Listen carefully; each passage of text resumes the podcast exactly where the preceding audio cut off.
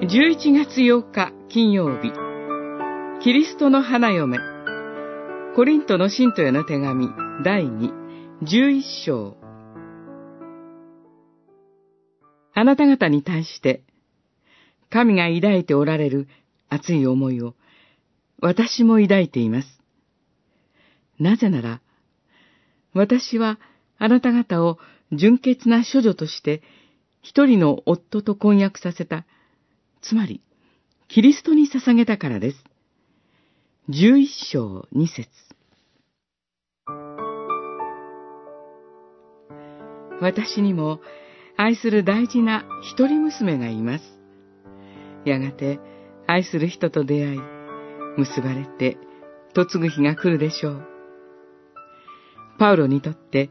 コリント教会は誇りであり宝でした。その教会が偽人たちによって異なる福音、異なる霊に誘われて信仰を失い、真の神から離れてしまうことは何よりの痛み、悲しみでした。その教会を深く案ずる思いを二節で神が抱いておられる熱い思いと言い表しています。いわゆる、熱情の神、妬む神と呼ばれる深く、一途な純愛のことです。決して利己的で一方的な誤った愛憎でなく、ご自分の大切にしておられるものが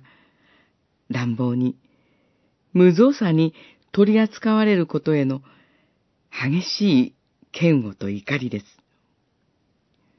ユダヤでは、娘を婚約させる決定権は父親にありました。自分が大切に育てた娘がないがしろにされないように守り、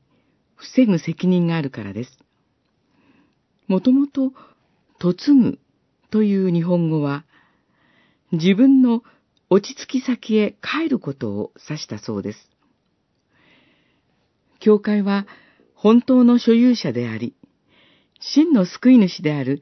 イエス・キリストに捧げられ、神からの熱い思いが与えられ、そこに留まり続けるとき、幸いなのです。